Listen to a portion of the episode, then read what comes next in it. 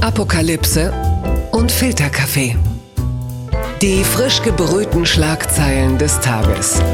Mit Mickey Beisenherz. Einen wunderschönen Mittwochmorgen und herzlich willkommen zu Apokalypse und Filterkaffee live aus Hannover. Und auch heute blicken wir ein wenig auf die der Meldung des Tages. Was ist wichtig? Was ist von Gesprächswert? Worüber lohnt es sich zu reden? Und ich freue mich sehr, dass diese, es sind wirklich nur Männer, mir heute hier mit Rat und Tat und klugen Beiträgen an der Seite stehen. Es sind Keller, Atze Schröder, Dr. Hajo Schumacher und Andreas Loffi Loff. Mein Gott, es ist mein Hannover. Ich habe mir die alle gut erzogen. Ist so toll. Sag mal, Loffi, bevor wir richtig anfangen, ne, einmal eine kurze Frage. Du bist ja der Podcast-Host von so legendären Podcasts wie Das Ziel ist im Weg und Richard, wo erreiche ich dich gerade? Ja, also Richard, wo erreiche ich dich, ja. Richard, wo erreiche ich dich? So, ähm, Markus, das interessiert dich doch in Wirklichkeit gar nicht, du Arschloch. Das ist ja, äh, wie war das denn eigentlich, als äh, Richard David Brecht äh, diese Israel-Folge gemacht hat? Ihr macht ja einen Podcast, in dem er immer, ja, wir können offen reden. Also ihr macht ja einen Podcast, in dem er immer zehn Minuten lang den Podcast Lanz und Brecht zusammenfasst und dann das Wichtigste nochmal für die Menschen äh, komprimiert, die keine Zeit hatten, sich das eine Stunde anzuhören. Ja. Was ist euch da aufgefallen in Also, dieser Folge? Ich muss, ich muss Folgendes sagen: Der Mann, der daran schuld ist, sitzt hier auf der Bühne, Atze Schröder. Der ist immer an allem schuld. Der irgendwann zu mir sagte: Hast du Lanz und Precht gehört? Und ich sagte: Ah, keine Zeit. Und, und er sagte: Ja, ich höre das so gerne, tolle Themen, aber ich wünschte, es würde mir jemand in zehn Minuten zusammenfassen.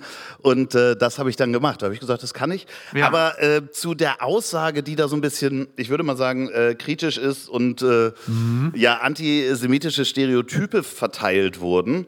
Äh, da haben wir als Team, also es sind drei Leute bis vier Leute, die jeden Freitag dann die Folge hören und dann Ja. zusammenfassen.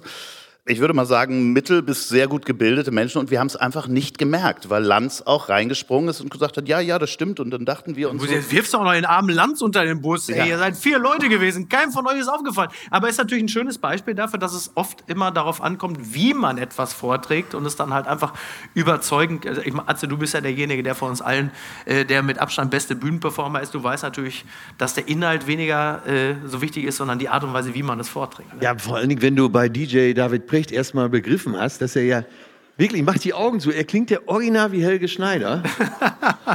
ja, so, stell dir äh, Richard äh, Precht vor, Katzeklo, Katzeklo.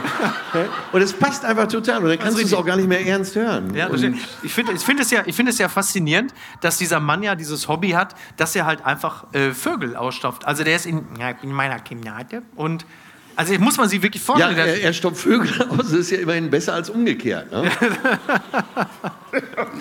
das ist absolut richtig. der packt sich dann wahrscheinlich auch hinten so eine Spange rein, also macht seine Haare hoch, Ja. wie ich, wahrscheinlich mit so einem äh, Schwanz, äh, um dann die Vögel auszustopfen. Macht der mit seinem Schwanz? Ja, nee, also bei den Der ist gut zu Vögeln.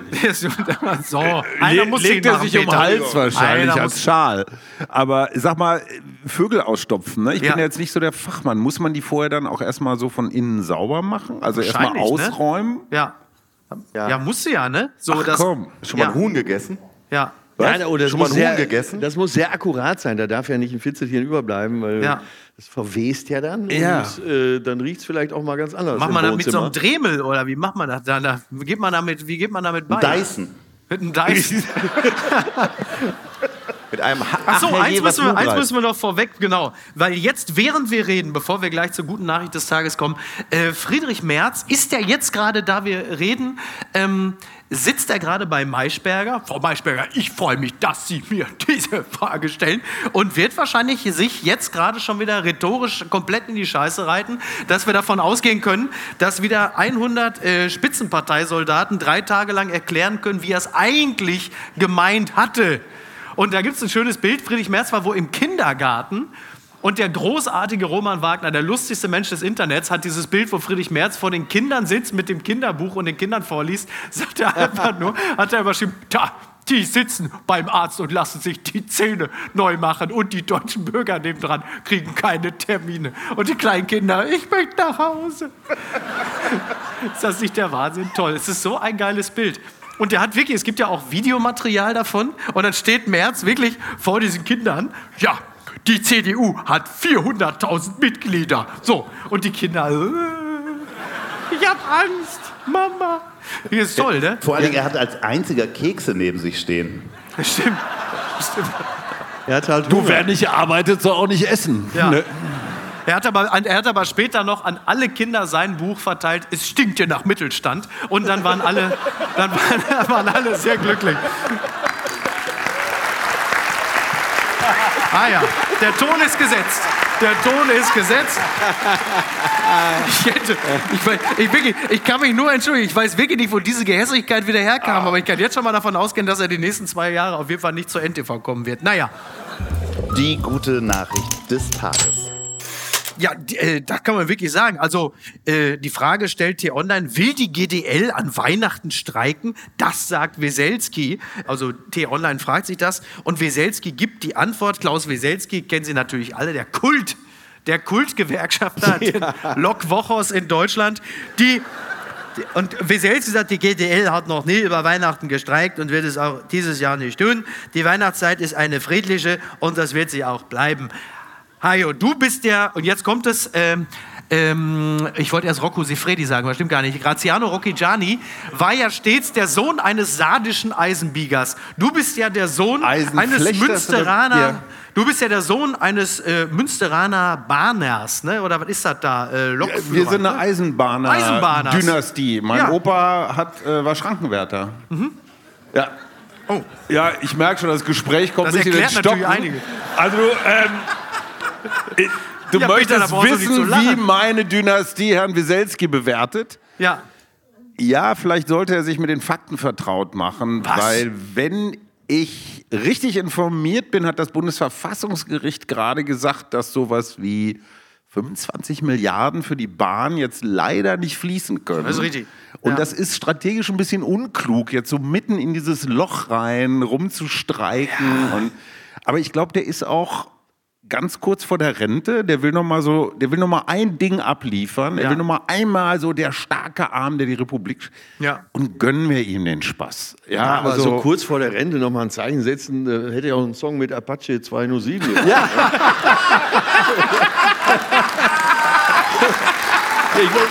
Das ist richtig. Oder nicht? Das ist richtig. Ja, wir haben ja jetzt den Stand, äh, wofür wird noch gestreikt. Ich verstehe den Ansatz, er will noch mal reinhauen, so Ja. nach dem Motto, der Nächste, der kommt. Das ist so wie Beckenbauer, der dann äh, gesagt hat, wir sind auf Jahre unschlagbar. ja, und äh, so ein Zeichen will er setzen. Aber dann äh, liest du die Rahmenbedingungen, 11 Prozent mehr. 550, glaube Mhm. Ja, ja, ich, genau. äh, Ja. obendrauf. 35 Stunden Woche statt Und, 38. und, und 3000 äh, Inflationsausgleich. Ja. Und du denkst, ey, so viel kann man doch nicht fordern. Stellst dann aber fest, das war das Angebot der Bahn. Man das muss nicht witzig? fairerweise sagen, über 28 Jahre, aber äh, Ja. also über längeren Zeitraum, aber trotzdem, du hast völlig recht. Also man fragt sich so ein bisschen, was soll das? Ne? Ja. Aber hatten wir nicht Gottschalk? Ähm, wen hatten wir noch? Wieselski? Also Stimmt, das ist Heino. Heino. Heino. Das ist schon auch so eine Reihe. Ne? Das sind so. Also altersmäßig sind ja, aber wer sagt's ihnen? Wann Ja, bringen wir sie ins Heim? Das sind alles so Fragen, Ja. die man sich dann stellt in der Familie. Ja, wird Zeit, also Mick Jagger, jetzt Ja. auch noch, wenigstens nur ein neues Album gemacht, aber Ja. es wird, du hast recht, es wird Zeit, die langsam in die Cloud hochzuladen. oh. Peter, du bist- Cloud Wieselski. Ja. Guck mal, wer da spricht. Ja, äh, das ist natürlich ein absoluter kultiger Kulttermin. Äh, heute, also ne, wenn Sie die Folge hören, ist in Berlin die Verleihung des Deutschen Zukunftspreises mit Bundespräsident Steinmeier. Es ist wirklich keine Schande, jetzt geil zu werden. Meine Damen und Herren, ist völlig klar, das peitscht Sie förmlich auf und man kann sie, ich freue mich. Meine lieben Freunde und Freundinnen hier in Berlin vor ihnen zu stehen. Und denkst so, oh Gott. Und denkst so, mal, wenn der mit der Rede fertig ist, dann ist die Zukunft schon da. Ne? Wirklich. Drei Stunden später waren fünf Minuten rum. Also ich finde, äh, Ich finde ja, der sieht immer so ein bisschen aus, also man soll ja nicht aufs Aussehen gehen, aber der sieht so ein bisschen aus wie die Eule von Harry Potter. Das stimmt. Ja, und wie der Adler aus der Muppet Show. Ich habe immer panische Finde ich Angst. den beiden Tieren gegenüber echt unfair. Ja, aber ich habe immer, ich hab, ich hab immer panische Angst, dass plötzlich irgendwann äh, die Folge Lanz und Brecht fängt an. Äh, Richard, äh, wo, ich sitze auch hier wieder. Äh, Richard, wo erwische ich dich gerade? Markus, das ist mir ganz unangenehm, aber ich glaube, ich habe gerade den Bundespräsidenten ausgestopft. ich habe gerade, ich habe die Verwirklicht. Ich habe hab gerade, ich weiß, Markus, Markus, ich habe gerade, ich glaube, ich habe, Markus, ich habe gerade acht Kilo Styropor in den reingepumpt. Ich glaube, der kommt nicht mehr. noch so ein Zusatz, eine Niere fehlte. aber, aber gilt der auch als Hannoveraner eigentlich? Also der Ist hat doch hier lange für Schröder immer alles so sauber Der gehalten. Kanzler, das war mein, also äh, Julian Niederrümelin war der Kulturpudel, aber Frank Walter, der hat für mich die Drecksarbeit gemacht. Ist klar. Peter, ist es auch dein Bundespräsident, Frank-Walter Steinmeier? Also ich finde schon, ich habe, mich fällt nur gerade, mir fällt nur gerade ein, ich habe eine, eine Situation mit ihm mal erlebt, da war er, glaube ich, schon Bundespräsident und da war er, war ich äh, auf einer äh, Geburtstagsfeier einer gemeinsamen Freundin und ähm, ich bin da so irgendwie rein und Aber er, was sind das denn Moment, für ganz, Feiern, ganz wo kurz zu den Fakten. Du und Frank-Walter Steinmeier, ihr habt eine gemeinsame Freundin. genau. Da würden wir gerne mehr wissen. nee, Ja. das ist völlig un, völlig völlig un, unruchbar, Ja. glaube ich, äh, wie man.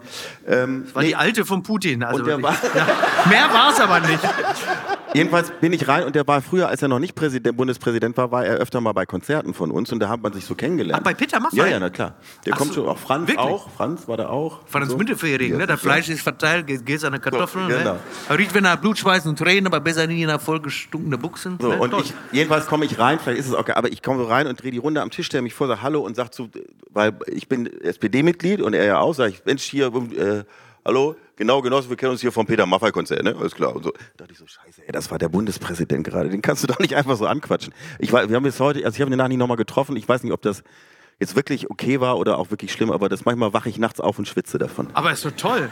Das hatte irgendwann letztens hatte das äh, Aladdin El Mafalani erzählt. Der äh, ist ja mittlerweile ähm, Bundesverdienstkreuzträger und erzählte, er war zusammen äh, jetzt im Schloss Bellevue vor ungefähr einem Monat. Unter anderem hat auch Harald Lesch auch das Bundesverdienstkreuz gekriegt. Harald Lesch kennt man ja von Markus Lanz. Da steht er immer mit so einem großen Glas Weizen.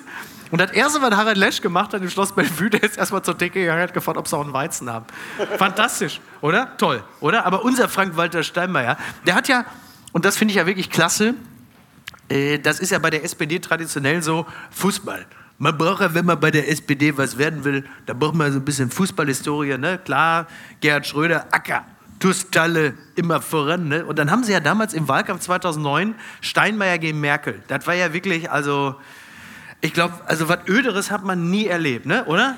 Wahnsinn. Also der, ich glaube, der Urfaust bei Attel, aber gut, das ist was anderes. Und dann haben die gesagt, pass mal auf, Frank Walter, du musst auf jeden Fall auch, du brauchst eine Fußballhistorie, ist völlig klar. Und da haben sie irgendwie geguckt, äh, was weiß ich, wo sie nachgeschaut, an irgendeinem Almanach von Niedersachsen, der war mal beim TuS Brakel-Sieg. Und da hatten sie dann, und der Schröder war ja mal Acker. Dann haben sie gesagt, immer, hattest du irgendeinen Spitznamen, was weiß ich, ja, den, den haben sie Prickel genannt. Frank-Walter Steinmeier Prickel beim Dus Brakel-Sieg. Und dann haben sie irgend so ein NDR-Team, wahrscheinlich dann das ganze äh, PR-Team von der SPD ihn da hingeschickt und haben gesagt, dann haben sie so eine Doku gemacht über Steinmeier und dann sind sie so zu seinem alten Trainer gegangen und haben gesagt, ja, der Frank-Walter Steinmeier, der Kanzlerkandidat hier von der SPD, der war doch hier beim TuS Brakel-Sieg, war der doch Prickel. Und da ist er doch bestimmt, war der doch, also richtig, ne, so ein Zehner, ist immer voran. Also der Trainer, so Leberwurstkappe, also ganz ehrlich muss ich Ihnen sagen, also der ist hier nicht weiter aufgefallen. Also keiner mochte den so. Da ist er sich treu geblieben. Ne? Ja. Aber haben Sie das bei der CSU nicht auch mal probiert mit diesem Fußball? Ja, bei der CSU haben sie es auch mal probiert. Äh, Das war im Wahlkampf 2002, wenn ich mich nicht irre, mit Stoiber. Da war klar, natürlich Schröder, ne, hier mal äh, Ärmel hochkrempeln, Gummistiefel an, schnell und unbürokratisch helfen, Fußball. Und da haben sie gesagt, Edmund, um Gottes Willen, du musst jetzt irgendwas mit Fußball machen. Der Schröder, der zieht uns auf der linken Außenbahn vorbei. Da haben sie gesagt, pass auf, da machen wir einen Termin. Da gehst du irgendwo nach Rottach-Egern am Tegernsee und dann stellen wir dir da äh, so ein Tor hin und einen Ball. Dann machst du mal einmal so, schießt du mal aufs Tor. Ja, das das ist, eine, äh, das ist eine gute Idee. Äh, Das mache ich. Und dann siehst du wirklich so der, der Ball und Stoiber wirklich so, wie er so auf den Ball zuläuft wie so eine Tippkick-Figur. Schießt, er muss ja nur, er muss ja nur aufs Tor schießen. So, ich glaube, die haben an dem Tag auch noch Olli Kahn beide Beine gebrochen, dass er den auf keinen Fall hält. Schäuber schießt, der Ball geht natürlich am Tor vorbei. Direkt einer Oma in eine Fresse. Pong! Blutige Nase, Nasenbeinbruch, Rettungshubschrauber. Das war kein erfolgreicher Termin. Ja, wirklich. Ja, ja, kannst du im Internet nachgucken. Das steht da drin. Die Schlagzeile des Tages. Wie kommt die Ampel aus der Krise? fragt sich nicht nur die Tagesschau. Gesperrte Haushaltsmittel und viele Lösungsvorschläge. Die Bundesregierung ringt weiter um den Umgang mit dem Urteil des Bundesverfassungsgerichts. Von Einigkeit fehlt bisher jede Spur. Findet die Ampel den Ausweg? Und ich frage an dieser Stelle natürlich Dr. Hajo Schumacher.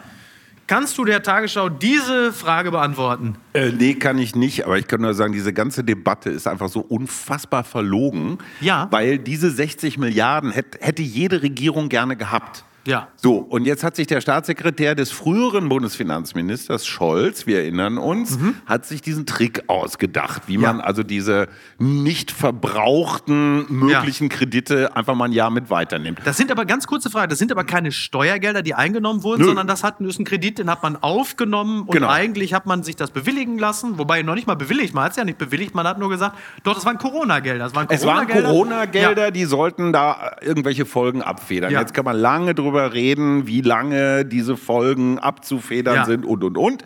Die Idee war, wir haben uns mal in den Merkel-Jahren, als wir alle dachten, die Zinsen liegen bei 0,7 Prozent und jedes Jahr steigen die Steuereinnahmen um Ja. 50 Prozent, Das war eine schöne Zeit mit mir. Ne? da kann man sich natürlich so eine Schuldenbremse gut einfallen lassen. Da war aber dummerweise nicht zweimal Krieg, einmal Corona, äh, Ja, Digitalisierung. kannst mal sehen, solange ich da war, war alles So, gut. ja. Ne? Scholz, der Trottel, Ja, da- der hat euch alle gefickt. Genau, da war Maß der Komisch. Hochtechnologie war da Robotron in ihrer Zeit. Ähm, Ja. Daran hat sich nicht viel geändert. So, Und jetzt wollt ihr aber mal eine Faxgeräte abschaffen. Stell dir Ja. mal vor, jetzt wäre dein Freund Friedrich Merz Bundeskanzler und äh, Christian Lindner hätte sich das als Finanzminister ausgedacht. Hätte er auch geil gefunden. Ja, klar. Und wenn man sich jetzt anguckt, was da alles, also Schuldenbremse will keiner mehr, das war eine Erfindung aus Zeiten, ne, so Flitterwochen-Idee, Ja. kommt man ja auf so bekloppte äh, Ja. Ansätze.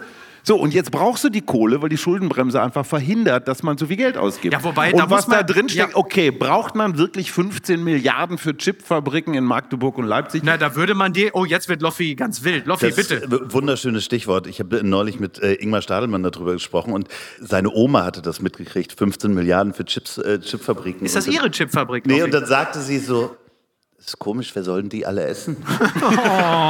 Oh, süß. Süß. Du, gibt manche, gibt gesagt, manche Leute, die Geld für behaupten, da war Habeck Geld auch für nicht die mehr. Ja, Bahn bitte? drin, Häusersanierung und also ganz vernünftige Sachen, die du im normalen Etat nicht drin hast. Ja. Das sind halt Sonderausgaben, weil diese Bahn, ne, die braucht Ja. jetzt einfach mal einen Schuss. So, Wieso, du was ist denn mit der Bahn? Ist da was nicht in Ordnung? Oder? So, die entscheidende Frage ist ja jetzt, und das hat ja Robert Habeck hatte ja eine gute Woche, als er da diese staatstragende Rede gehalten hat. Jetzt ist er wieder so zurück, so ein bisschen Ja. im weinerlichen Modus. Äh, genau so. Und äh, macht ja soll jetzt das? die Idee auf, dass es gibt ja noch so einen zweiten, so einen Wirtschaftsförderungsfonds, der ist Ja. jetzt eigentlich auch nicht grundgesetzfest. gefickt. So, und jetzt kommen die Länder ins Spiel, die 16 Ja. Bundesländer, ist auch alles vielleicht nicht so sauber. Hör mal, du hast mir, ich habe dir vor f- Entschuldige. zehn Minuten die Frage gestellt, kriegt die Ampel das hin? So, was ist denn jetzt? Ja, ich möchte das nicht einfach so vulgär zuspitzen. Ich möchte Ja. auch mal ein bisschen in die Tiefe gehen. Das Oh. tut deiner Sendung ganz gut, Herr Ja, das stimmt. Beisenherz. Das stimmt. Nein, da, Ähm, da hast du recht. So, und jetzt, man weiß aus einer Koalition, Schröder, Fischer, die haben sich nicht gemocht, aber das waren so Brothers in Crime. Also die Ja. wussten, wir stellen jetzt hier zusammen was an und Ja. da müssen wir, und dieses Ich habe den Gefühl, alten Faltenhund ich mit durchgezogen.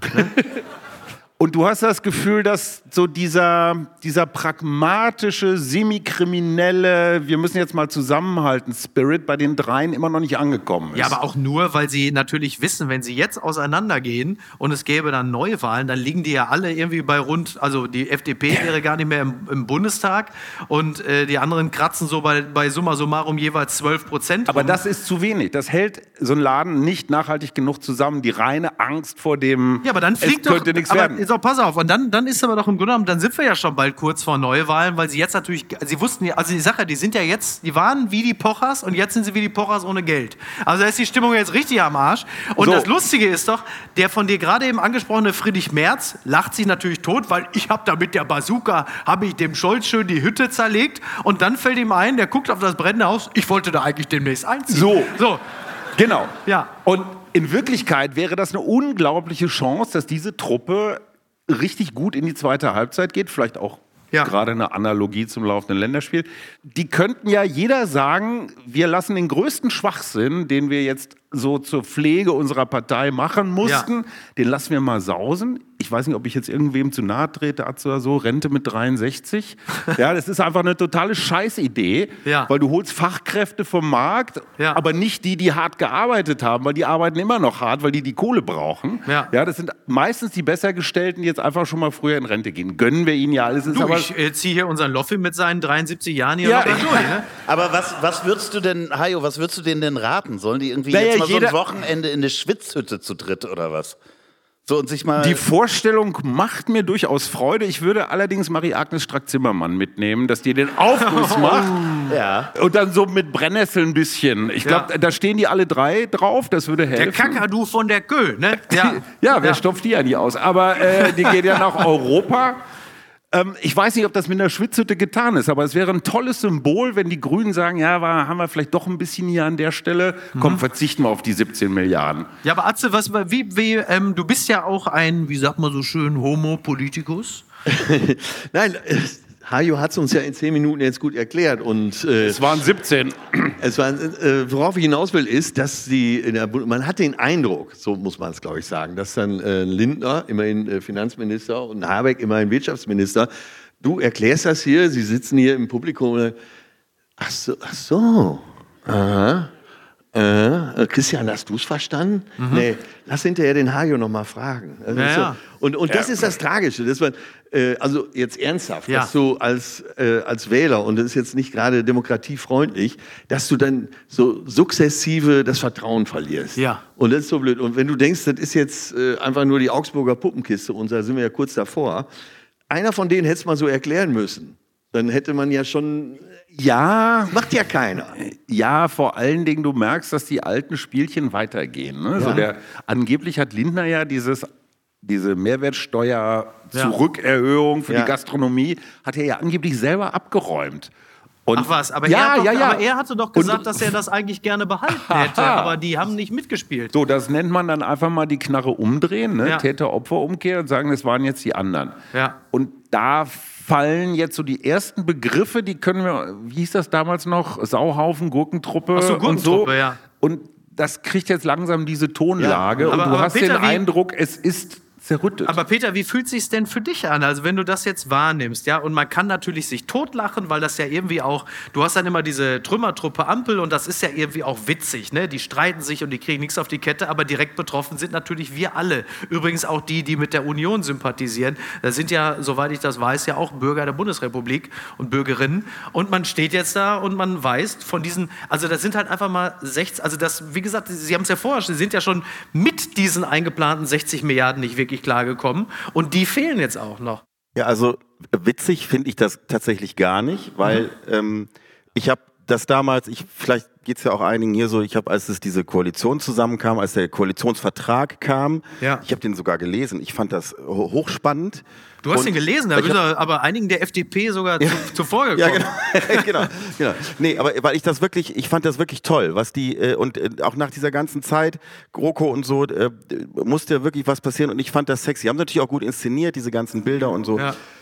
Und was mich, was mich als wirklich so ganz normaler Bürger stört, ist, jetzt wird so gerade so getan, ich, ich schnall das nicht, was da verfassungswidrig ist oder nicht, das überstreicht komplett Mhm. meine Kompetenz. Aber es wird so getan, als ob irgendjemand so Geld abgezwackt hätte für sich so. Ja, ja. Und äh, das Geld ist für uns und wir haben Ja.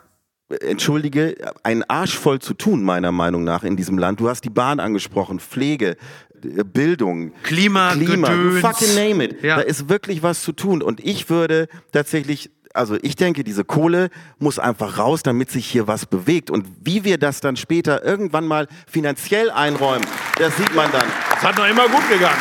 Dankeschön. Werbung. Mein heutiger Werbepartner ist Euro Wings. Es ist äh, in den letzten Monaten so gewesen, dass man an manchen Tagen, wenn es gerade mal wieder 8 Grad und Regen war, schon dachte, ach, ich würde jetzt doch ganz gerne mal vielleicht mal äh, irgendwo anders sein, wo es ein bisschen netter ist. Wie komme ich denn da am schnellsten hin? Oder der eigene Verein ist etwas überraschend in Europa sehr erfolgreich und man möchte ein Auswärtsspiel besuchen und da vielleicht jetzt nicht unbedingt mit dem Lastenrad hinfahren. Und da kommt Eurowings ins Spiel. Es ist die führende Value Airline Europas, die versucht den Menschen auch in turbulenten Zeiten wie Klimawandel, Wirtschaftskrise, globaler Instabilität oder steigenden Preisen zumindest beim Fliegen ein Gefühl von Leichtigkeit zu geben. Zum Beispiel durch smarte und lebensnahe Services. Und da kommt zum Beispiel die Option Flex Light ins Spiel. Da kann man bis zu 40 Minuten vor Abflug, da kann der Flug ab 10 Euro umgebucht werden. Das ist natürlich fantastisch, gerade wenn man so ein dynamisches Leben führt, äh, wie ich es tue. Außerdem gibt es sogenannte grüne Tarife bei Eurowings. Das bedeutet, sie bieten nachhaltigeres Reisen mit verschiedenen Möglichkeiten an. Gegen einen geringen Aufpreis kann man sich für eine Reduktion oder Kompensation der CO2-Emissionen entscheiden und da fliegt man dann doch mit einem etwas besseren Gefühl. Das bedeutet, die Entscheidung für eine Reduktion der CO2-Emissionen bedeutet eine Entscheidung für nachhaltige Treibstoffe. SAF ist ein Kraftstoff mit bis zu 80 Prozent weniger CO2-Emissionen als herkömmliches Kerosin und wird hauptsächlich aus biogenen Reststoffen wie zum Beispiel Speiseölresten gewonnen. Das habt ihr auch noch nicht gewusst, oder? Ich auch nicht. Finde ich aber großartig. Die reine Kompensation unterstützt zu 100% Klimaschutzprojekte. Für Nachhaltigkeitsoptionen kann man sich sowohl während als auch nach der Buchung des Fluges entscheiden. Mit all diesen Möglichkeiten bietet Eurowings seinen KundInnen ein entspannteres Reiseerlebnis. Also jetzt das gesagt habend, fühle ich mich auch schon deutlich entspannter. Alle Infos zum entspannten Reisen mit Eurowings findet ihr auf eurowings.com und wie immer auch in den Show Notes. Es gibt sie noch, die gute Nachricht. Der Spiegel meldet, Israel vor dem Gefangenenaustausch. Rund 50 Geiseln kommen wohl frei. Was jetzt passiert? Der Gefangenenaustausch mit der Hamas rückt näher. Israel müsste dafür empfindliche Zugeständnisse machen. Dafür könnten die Kämpfe enden. Sicher ist das aber noch nicht. Selbst das israelische Kriegskabinett ist zerstritten. Das berichtet Richard C. Schneider. Ja, das ist der Stand der Dinge. Ähm, also es soll angeblich so sein, dass die Hamas von den 239 Geiseln voraussichtlich 40 Frauen und 13 Kinder freilassen. Fünf Tage lang hindurch jeweils zehn. So wollen die Islamisten sicherstellen, dass Israel die Feuerpause auch wirklich einhält. Im Gegenzug, so heißt es, werden die Israelis 300 palästinensische Frauen und Jugendliche aus ihren Gefängnissen freilassen. Am Dienstagabend soll das Kriegskabinett vom Premier Benjamin Netanyahu darüber abstimmen. Das heißt, während wir reden, wird diese Abstimmung wohl äh, dann vollzogen worden sein. Peter, wenn du so etwas hörst und liest, mit welchen Gefühlen äh, begleitest du die Geschehnisse generell und jetzt speziell diese Nachricht? Also das ist natürlich eine, eine gute Nachricht, wenn da Menschen äh, speziell gekidnappte israelische Bürgerinnen und Bürger oder Kinder freigelassen werden, ist das, das eine gute Nachricht. Ich finde das eine ganz, ganz schwierige Situation und das sage ich ja, ich bin jetzt ja überhaupt nicht betroffen, also uns geht es ja hier gut damit, aber ja. Das Problem ist ja die Hamas, das haben wir ja, ja, gelernt. Also es geht ja nicht darum, dass man jetzt irgendwie. Muss mal Erdogan erzählen. Der sieht ja, zum Beispiel komplett anders. Genau. Ja.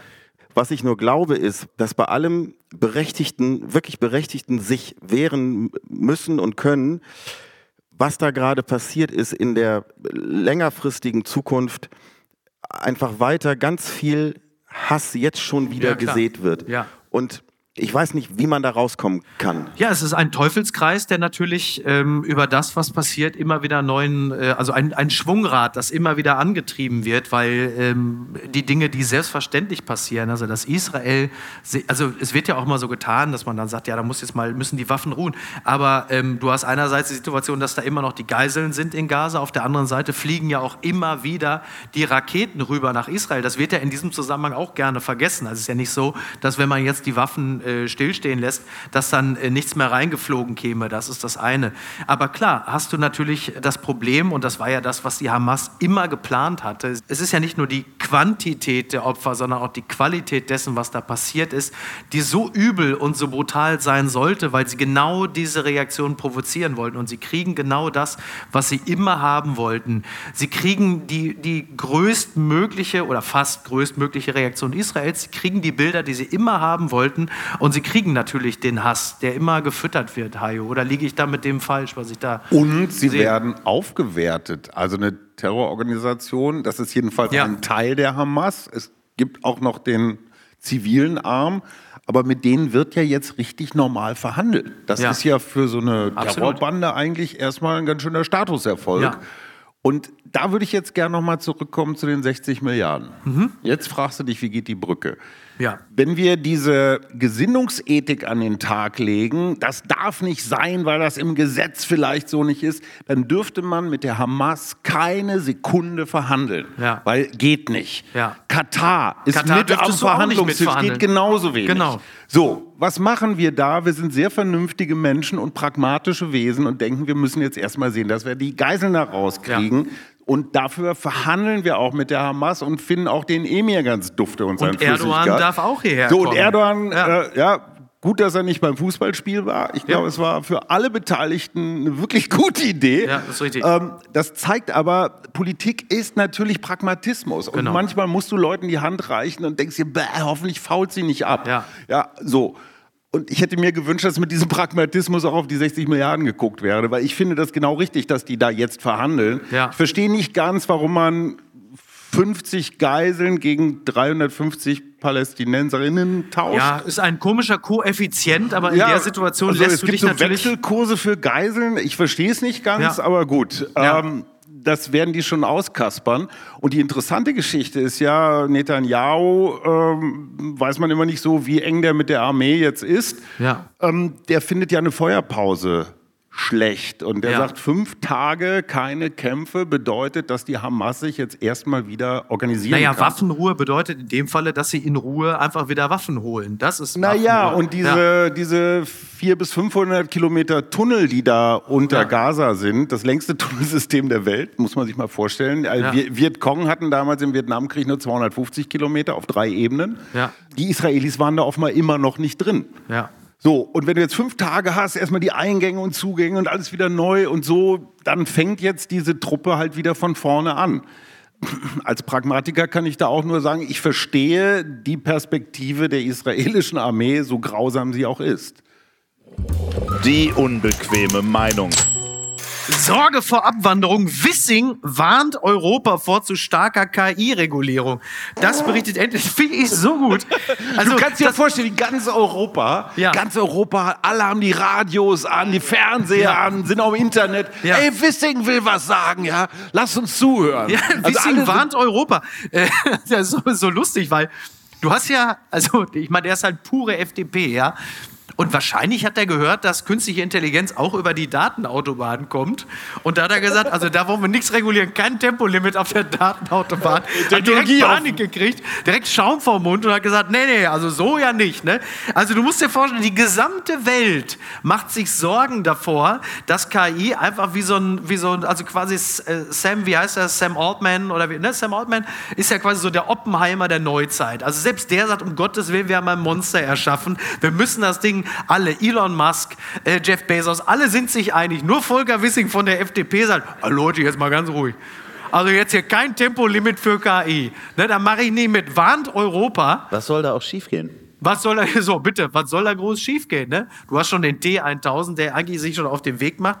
Ähm, und dazu fand ich eine interessante Meldung. Das Kunstmagazin Monopol hat gestern ein, also macht es jedes Jahr ein Top 100 Ranking, äh, in dem sich Künstler, Museumsleiterinnen und Ausstellungsteams finden. Und es geht darum, die einflussreichsten Persönlichkeiten der Kunstwelt zu küren. Und auf Platz 1 ist eine sogenannte Isa Gensken, die hat so ein Pavillon auf der Biennale erstellt. Auf Platz 2 liegt KI in diesem Jahr.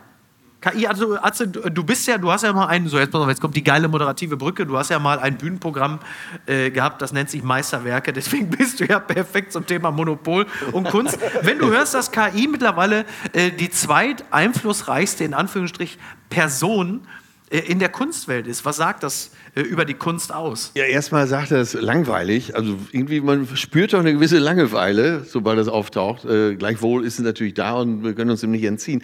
Nur, äh, was KI nicht kann, ist, äh, wenn du dich im Privatleben schräg verhältst. Ja. Also da kann ja eigentlich nur der Ratschlag sein, lebe möglichst ungewöhnlich, Ja. dass die KI an sich selber quasi verschluckt. Also die Unberechenbarkeit und auch die Fehlbarkeit des menschlichen Individuums. Ja, und äh, ich habe versucht, äh, jetzt fürs neue Programm, man will ja auch Abkürzungen nehmen, äh, habe ich dann tatsächlich auch mal eingegeben, schreibe ein Atze Schröder-Programm. Aber da war nichts dabei, wo irgendjemand drüber gelacht hätte. Wirklich? Da könnte man doch jetzt Also noch sagen, was- kennen was- wir ja. Aber ähm, Was, also es war einfach plötzlich das neue Mario Bart-Programm, ja?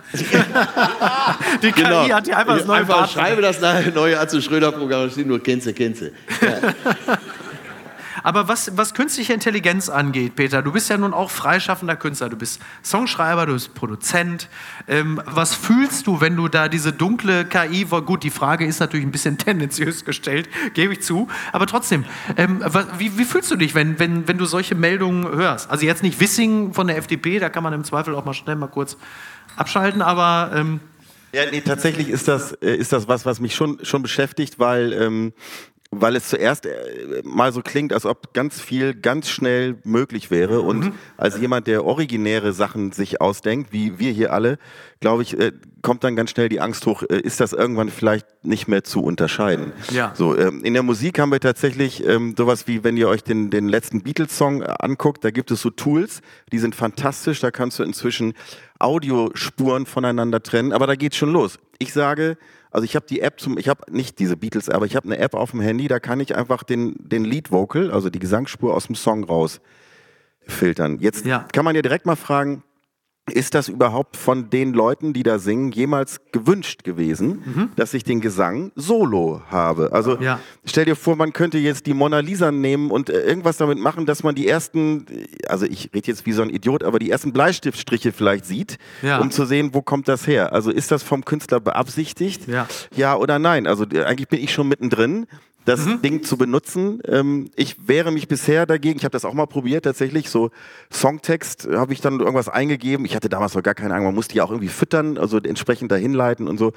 Und am Ende, Atze, hast du natürlich recht, die, die, äh, wenn ich das alles so richtig verstehe, die frisst ja ihre eigene Scheiße. Also Ja. insofern gibt's da, ist da ein Deckel drauf, was da im Moment noch bei rumkommen kann. Aber ich, ich müsste lügen, wenn ich nicht sagen würde, es macht mir. Äh, Also Leute, da muss ich Angst. ganz klar sagen, also ich habe Angst vor einer Zukunft, in der alle Songs gleich klingen. ne, das sage ich ganz klar. in, dieser, in so einer Welt. So Talk. In so einer Welt, also das sage ich ganz klar, in so einer Welt möchte ich nicht leben, du. Also das wäre richtig schade so.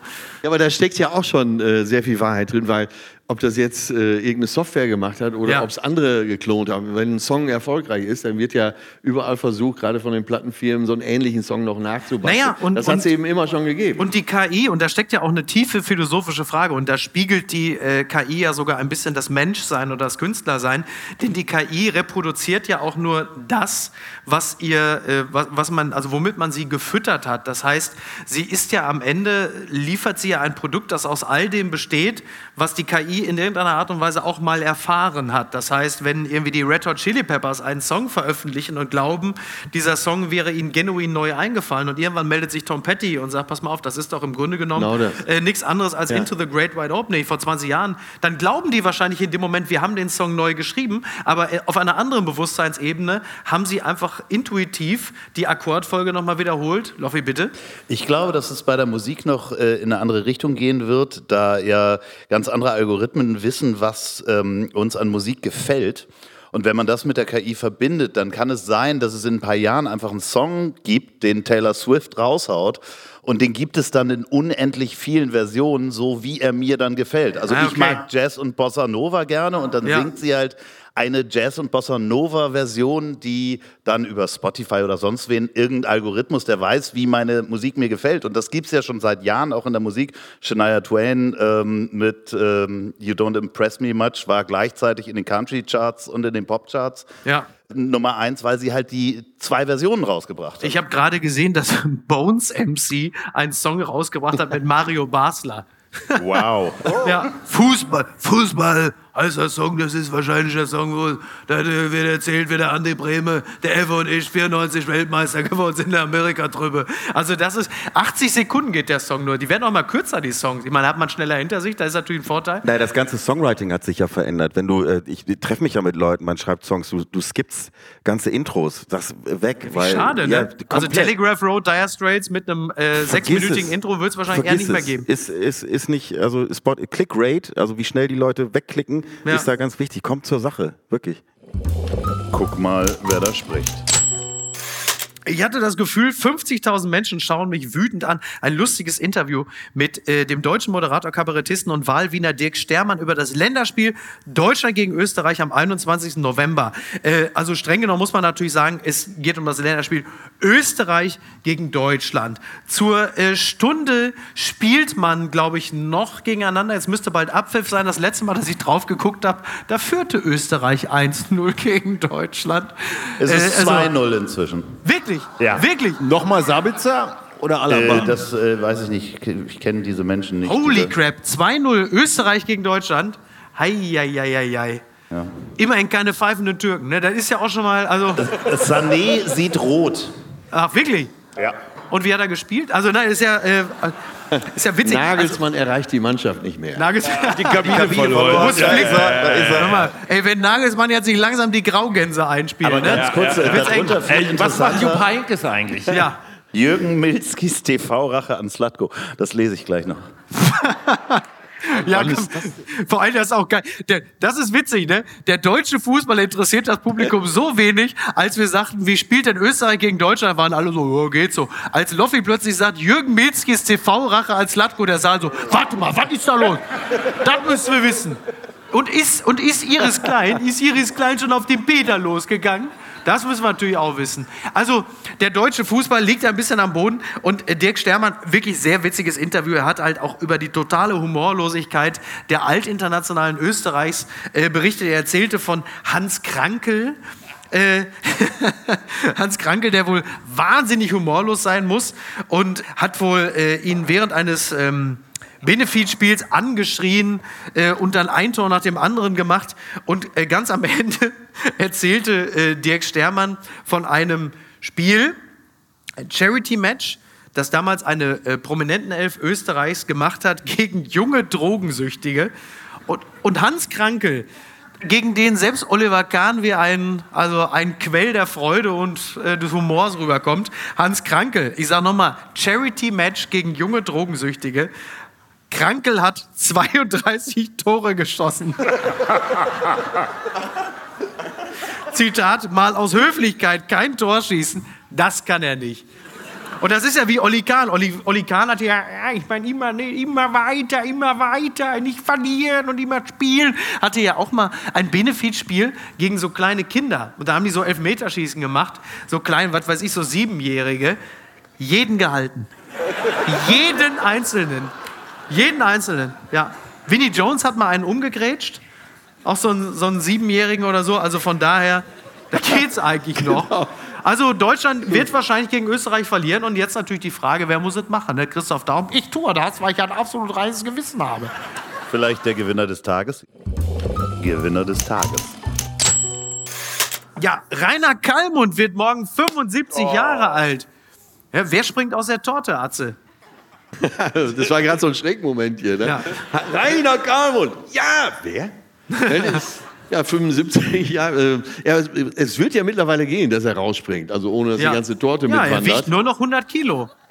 Und das ist wirklich, bei 100 Kilo sagt man, er ist erschreckend dünn geworden. Das ist ja wirklich so. Ja, ganz genau. Aber wir, viele kennen ihn jetzt tatsächlich nur noch von Grill den Hensler und von äh, Endlossätzen. Was soll das denn Aber heißen? er, er muss auf jeden Fall mit ins Kompetenzteam. Das ja, ist ja schon mal ja klar. sicher, ne? in die Findungskommission. Ja. Ich habe ja damals von 98 bis 2004 bei Leverkusen auf der Kommandobrücke gestanden. Ich habe sie alle geholt, die ganzen Salontänzer vom geholt.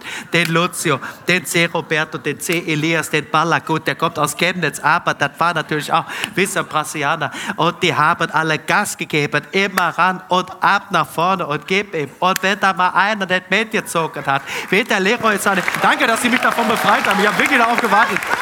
Ab Briefmarke auf den Arsch, Flugsteig ab 40, will dich nicht mehr sehen. Komm, ab, tschüss, auf Wiedersehen, mach dich vom Acker. Das wird so lustig. Ich bin im Kölner Treff zu Gast am Freitag und die Frage ist wirklich nur, Rainer Kallmann, wie geht's Ihnen denn so? Gut, dass du mir die Frage gestellt hast. Ich bin 75, ich bin bekloppt, Fußball bekloppt, positiv bekloppt. Und der hört immer eine Viertelstunde. Da gab mal die Sendung, war der bei Maischberger. Ich glaube, das war zu Corona-Zeiten. Und da ging es darum, Fußballspiele, der Fußball wird bevorzugt in Corona-Zeiten, es wird dann trotzdem gespielt. Und er saß dann, wie sie das immer so machen, da sitzt dann Kalmut und irgendein anderer, wahrscheinlich war es Karl Lauter, aber ah, ich wollte auch mal eins und sagen, der labert mich tot, also meine kostbare Lebenszeit, also was hätte ich da? Hätte sogar was mit Salz gefressen, so, egal. Auf jeden Fall. Und Kalmut erzählte in einem durch und ich reg mich auf und wenn ich das hier höre, hier, guck mal, hier, da, die Salzlette, was er mir da erzählt. Und hier mit dem Fußball. Und Sandra Maischbeck und im Hintergrund, du siehst wirklich, Kalmut, er hört nicht auf. Der, der ist wie, wie, wie so ein Perpetuum mobile. Und ja, und das will ich noch sagen, und die Bundesliga. Und Sandra Maischberger steht von auf. So, meine Damen und Herren, das war die Sendung Maischberger. Danke Ihnen für Ihren. Und im Hintergrund. Also, das kann doch von nicht sein. Und dann siehst du die Kamerafahrt, die Kamerafahrt so aus dem Studio raus. Es wird sogar dunkel im Studio. Und du siehst im Dunkel Scheinwerfer ausschalten. Aber das geht doch gar nicht so. Und er erzählt und er hört nicht mehr auf. Aber er ist ein liebenswerter Mensch. Er ist ein liebenswerter Mensch. Da muss man sagen, ich hab ihn gern. Ich hab ihn gern. Und dass er 75 wird, ist also in vielerlei Hinsicht eine erstaunliche Leistung, muss man sagen. Weißt du, wie du damals für mich den Gag geschrieben hast? Es ging darum, äh, warum hat er Kinder? Ähm, Dass seine Frau immer denkt, selbst die dickste Kerze hat irgendwo ein Docht. Ja, stimmt. Und Stimmt. Stimmt. Würde ich heute natürlich. Sowas würde ich heute nicht mehr schreiben. Das können Sie sich natürlich vorstellen. Sowas würde ich heute nicht mehr schreiben. Pappala Paparazzi. Der Mittelsitz im Flugzeug. Er schielte auf ihr Handy, wie es bei Amira und Bion funkte. Das meldet die Bild. Es geht natürlich um Amira Pocher, um Oliver Pocher und äh, Bion Katilatu, den sogenannten Glücksguru. Ich finde es ein bisschen schade. Ich hätte mir gewünscht, sie kommt mit dem Sexschamanen zusammen. Das wäre natürlich konsequent gewesen. Ähm, Peter, du bist ja Vertreter der Hochkultur. Trotzdem interessieren dich solche Themen. Ich, es ist jetzt, ich möchte einfach direkt weitergeben, bitte. Ich weiß, ich kenne Olli Pocher, ich weiß sonst gar nichts. Ich weiß nur, dass er gerade. Nee, warte mal, ich habe doch bei Insta, habe ich ihn neulich gesehen, da hat er so eine Perücke auf und Ja. macht diesen Typen nach, den Richtig. neuen von ihr. Ja. Und der hat, glaube ich, sogar einen Account angelegt. Der Account hat, glaube ich, jetzt schon so 100.000 So. Follower. Ja, also Wahnsinn. Das, äh, das äh, enorm Respekt. Ansonsten würde ich gerne weitergeben an, äh, an den Doktor vielleicht.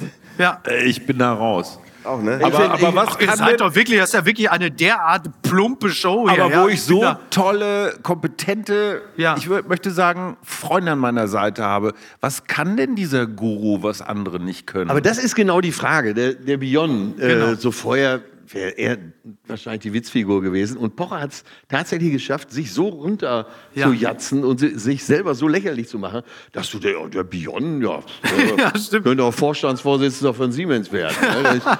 Und das ist, Ja. das ist so erstaunlich. Vorher hast du den gesehen, hast du gesagt, ey, komm jetzt nicht noch so ein Spruch. Ja. Und, aber ja, Pocher und Amira, irgendwie, man hat das Gefühl, sie kriegen jetzt auch alle, da, alle Beteiligten kriegen das, was sie verdienen. Ich glaube, äh, das ist auf jeden Fall anschlussfähig. Selbst hier in Hannover, ich meine, das ist ja schließlich, äh, das ist übrigens, das ist, das ist auch so geil, ne? wenn man so mit der Bahn irgendwo, du hast ja äh, Fuggerstadt Augsburg, Lutherstadt Wittenberg und natürlich die Zugansage, so meine Damen und Herren, wir erreichen in fünf Minuten die Pocherstadt Hannover und dann, und dann weißt du, hier bleibe ich eine Weile. Der Anschluss ist ja verpasst worden. Äh, wie steht's in Österreich, äh? Äh, so, der Österreich-Korrespondenz. Äh, ich, nee, nee, ich wollte eigentlich nur sagen, dass dieser Bion vielleicht, wie nennt, nennt man den Bion? Bion. Bion, vielleicht sollte der diese Schwitzhütte für die äh, so. Ampel Ach so, machen. Bion So, rettet die. Glücks- Mir gefällt, mir Twist. gefällt, wie du denkst. Also das, das hat Twist. viel Schönes. Im aber ich weiß Pocher-Eklat, immer Bion noch, rettet die Ampel. Ne? aber ich weiß immer noch nicht, was der kann. Also wofür? Ja, der ist, Ja, was nein, macht der ist, bitte? Naja, also pass auf. Also, Eisheiler. also der ist im Grunde genommen so ein bisschen wie Jürgen Höller, nur in unseriös. Also der tritt, der tritt so vor. Naja, es ist ja, also erstmal finde ich es so lustig, weil er hat sogar die, er hat sogar die Bildleute verarscht, ja. Die Bildzeitung fängt an mit dem Satz, es funkte im Flieger und dann zitieren sie Bion.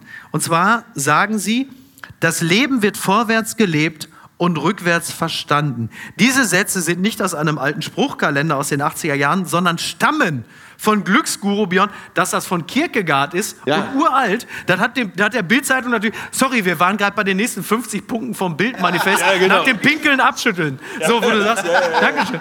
Vicky, also und selbst dann die, die Hand geben. ja, und dann hast du so einen Bildredakteur, der sagt, das ist ja genial, was dem eingefallen ist. Naja, aber es ist doch immer. Ja, wie, was kann Beyond, was kann, was kann Amira? Ja. Ja, w- ja, also ist eine gute Moderatorin.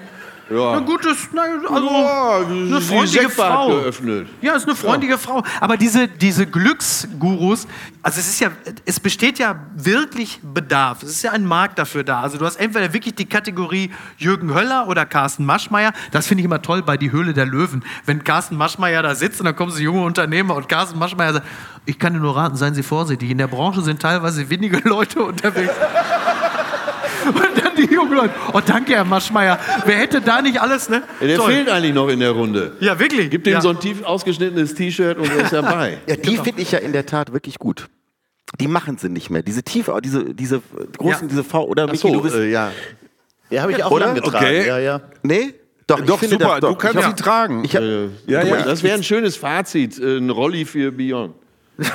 So, sag ich ja, stimmt. tu einen raus. Um der Unseriosität Nee, aber nochmal kannst so ein bisschen. mal sagen, bitte, ist, ist Bedarf für diese Glücksgurus? Nein, es Kannst ist du da näher, kann ich da vielleicht auch noch? Ist das was Du! für mich? Ja, also das wäre so ziemlich die einzige Karriere, die du noch nicht hattest als Glücksguru. Wobei dich sehe ich da eher als Sexschamane. Ja, Ne? ja. Also Okay, Loffi, sehe ich dich mich sehe auch, ich, sehe ich. Loffi, dich sehe ich da wirklich ganz eindeutig als, als äh, Sexschamane. Und äh, das bringt mich ähm, Grüße aus der Phrasenhölle. Tag 24, das Feuilleton von Tag 24 meldet, Busen ist wurscht. Älter als 45 sollte sie sein. Richard Mörtel-Lugner sucht mit 91 die große Liebe. Mit 91 Jahren will es Richard Lugner noch einmal wissen. Der berühmte Baulöwe sucht wieder einmal nach einer Frau für die schönen Stunden. Gar nicht mal so ein einfaches Unterfangen, findet der TV-Star aus Österreich. Dabei zeigt er sich bei den Kriterien für seine zukünftige Herzensdame doch so gnädig. Ja, also äh, er ist ja mit seiner letzten Frau, da ging es ja auch relativ unschön äh, auseinander. Also er ist 91. Äh, sie hat sich von ihm getrennt, weil er bei seinem Alter gelogen hat. Äh,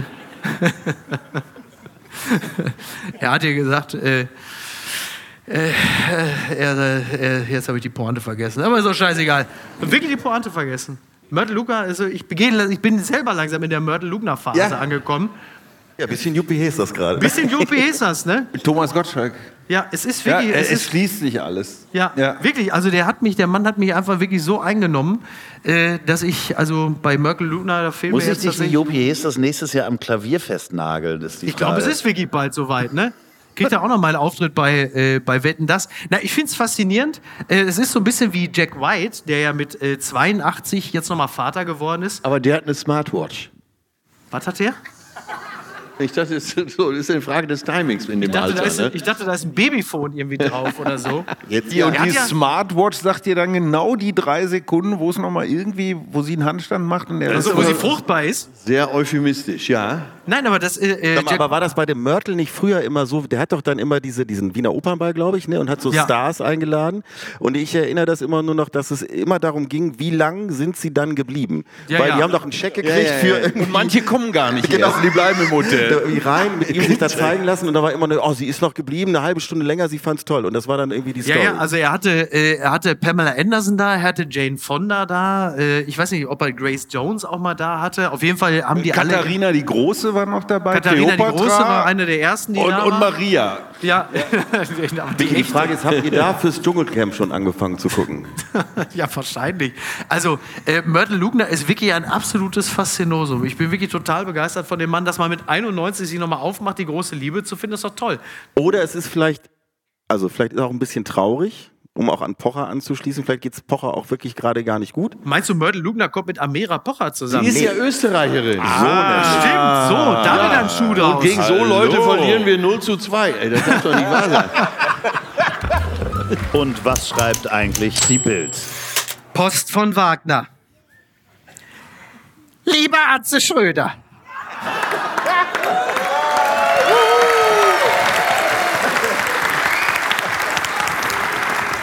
Sie. ich dachte, Sie wären längst tot. Real ist pleite. Bruce Willis ein sabbernder Lappen und die Lindenstraße ist auch zu Ende. Nur Sie, Sie sind noch da. In diesem Look, bei dem Frauen sofort panisch nach dem Pfefferspray nesteln. Ludenbrille, Cowboystiefel und eine Hose so eng, dass der Urologe sagt, lassen Sie die Jeans ruhig an, ich sehe auch so alles gut. Und dann diese Haare. Sie sind ein onduliertes Fossil, der Lokosaurus aus dem Unterhaltungspleistozän. Als Bob Ross, der Komiker, zunft, pinseln sie den Menschen allabendlich ein paar gelungene Zoten ins triste Weltbild. Männer mit Locken haben die Welt immer schon begeistert. Paul Breitner, Idi Amin und der andere von Simon und Vorunkel. Männer mit Locken wirken nicht bedrohlich. Auf Gottes grüner Hundewiese sind sie drollige Pudel zwischen Pitbulls und Pinschern. Lockenmänner sind wie Buchsbäume. Man möchte sie wuscheln. Doch der Buchsbaum trägt verbotene Früchte. Ihr Övre ist ein Sündenbabel. Sex, Übermut und heiße Öfen. Prollen, Pimmel, Porsche fahren. Das war ihre Welt. Eine Seele so befleckt wie eine rumänische Raststättentoilette. Wirklich nicht, ich weiß wirklich nicht. Wirklich nicht. Wirklich nicht. Der drollige Pudel ist spitz. Er hat untenrum ständig den roten Lippenstift ausgefahren. Ihre Bühnenprogramme würden jedes Weihwasserbecken zum Brodeln bringen. Lecker, echte Gefühle, richtig fremdgehen. Eine Unverschämtheit, zu welchen Ferkeleien sie die Leute da animiert haben. Ein Sündenflüsterer, ein Mephistopheles, der Scheitan vom Tuning-Treff. Und wie nennen sie sich jetzt? Der Erlöser. Was für eine Anmaßung, was für eine Blasphemie. Für wen halten Sie sich? Ist das noch Eintrittsgeld oder schon Kirchensteuer? Wollen Sie Rex Gildo zum Leben erwecken? Wolfgang Schäuble zum Sprinter machen? Til Schweigers Sodastream zum Weinkeller machen? Ja, glauben Sie, Sie können über den Maschsee laufen? Ich mag Sie. Sie wurden vom Saulus zum Paulus, der Funktionsjackenheiland. Ich freue mich, wenn sie Hannes Jedecke nächstes Jahr in Kassel ans Kreuz schlägt. Sie werden doch so gerne genagelt. Bitte schön. Herzlichst, ihr Franz Josef Wagner. Vielen Dank, Hannover. Es ist gut jetzt. Dankeschön. Vielen Dank an Andreas Loff, Keller, Heil Schumacher, Atze Schröder. Dankeschön, Hannover. Ins Micky Bett. Beisenherz. Dankeschön. Ciao, ciao. Tschüss. Vielen, vielen Dank. Apokalypse und Filterkaffee ist eine Studio Womans Produktion mit freundlicher Unterstützung der Florida Entertainment. Redaktion Niki Hassanier. Produktion Hannah Marahiel. Executive Producer Tobias Baukage. Ton und Schnitt Niki Franking. Neue Episoden gibt es täglich. Überall, wo es Podcasts gibt.